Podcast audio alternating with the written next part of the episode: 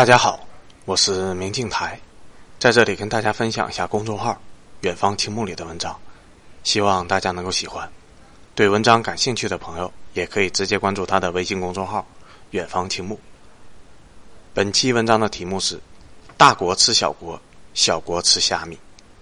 文章发表于二零二零年六月十日。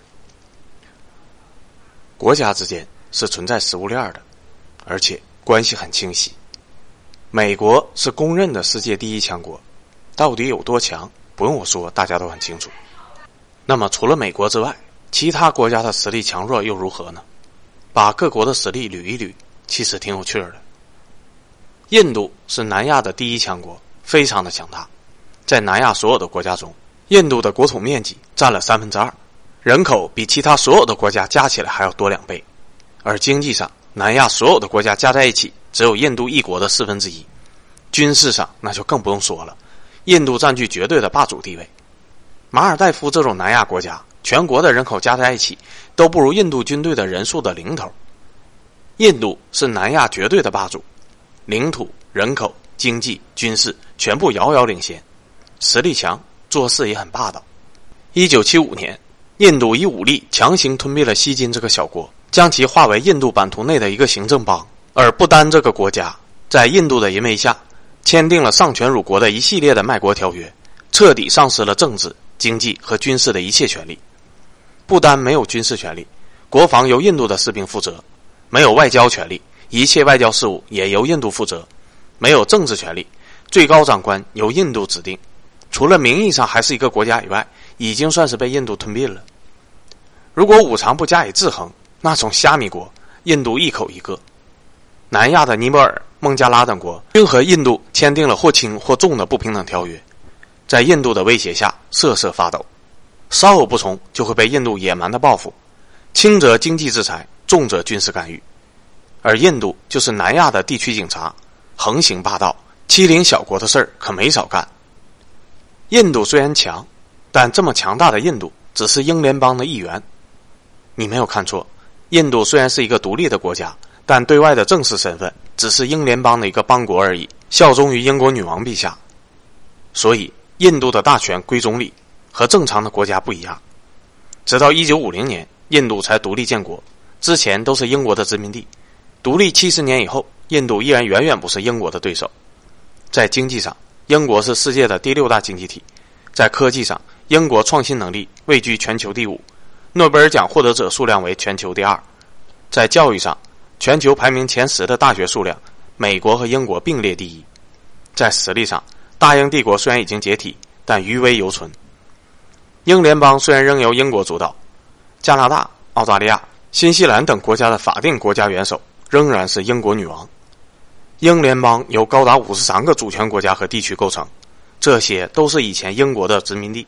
其中十六个奉英国女王为元首，英国所谓的衰落，只是相对于日不落帝国的衰落，但瘦死的骆驼比马大。印度面对英国完全没法比，虽然英联邦的组织比较松散，但这毕竟代表了影响力，也是实力的一种体现。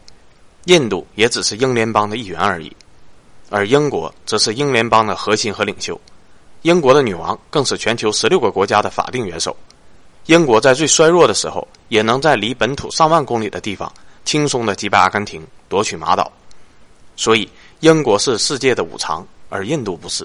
双方根本就不是一个段位的国家。俄罗斯的经济很弱，二零一六年，俄罗斯的 GDP 为一点二八三万亿美元，而同年的广东省的 GDP 为一点一七万亿美元，江苏省为一点一二万亿美元，整个俄罗斯只相当于一个广东省。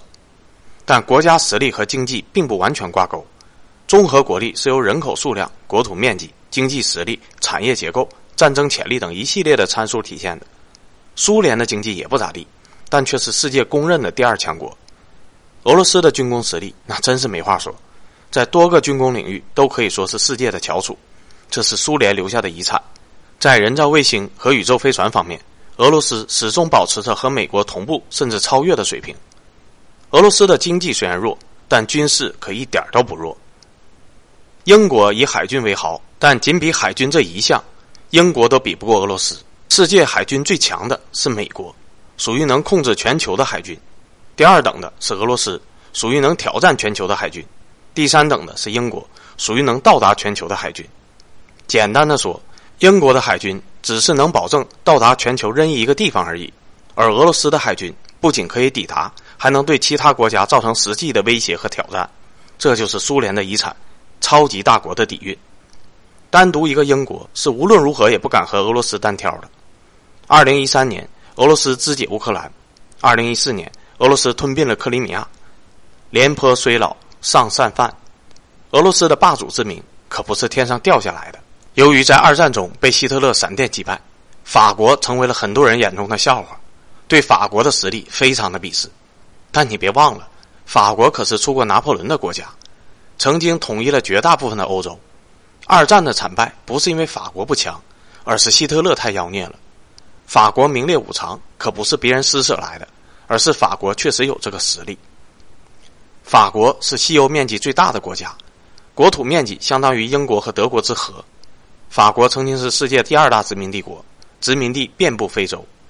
美国的军事基地遍布全球，而法国的军事基地遍布非洲，拥有对非洲的绝对话语权。联合国军打利比亚是法国带头打的，因为这里算是法国的势力地盘。法国可不是一个弱国，法国空客是能够和美国的波音掰手腕的存在，飞机制造能力异常的强大，飞机、航母、核弹、洲际导弹。法国全都有。最后带大家回忆一下历史，在历史上，俄罗斯从来没有主动进攻过德国和法国，都是在防守反击中获胜的。但拿破仑时期的法国和希特勒时期的德国都主动进攻过俄罗斯，孰强孰弱，你自己品品。中国很强，非常的强，强到突破很多普通中国人的想象力。按照联合国的标准，世界上所有的工业。总共可以分为三十九个工业大类，一百九十一个中类，五百二十五个小类。这些工业分类大部分都是互相联系、环环相扣的。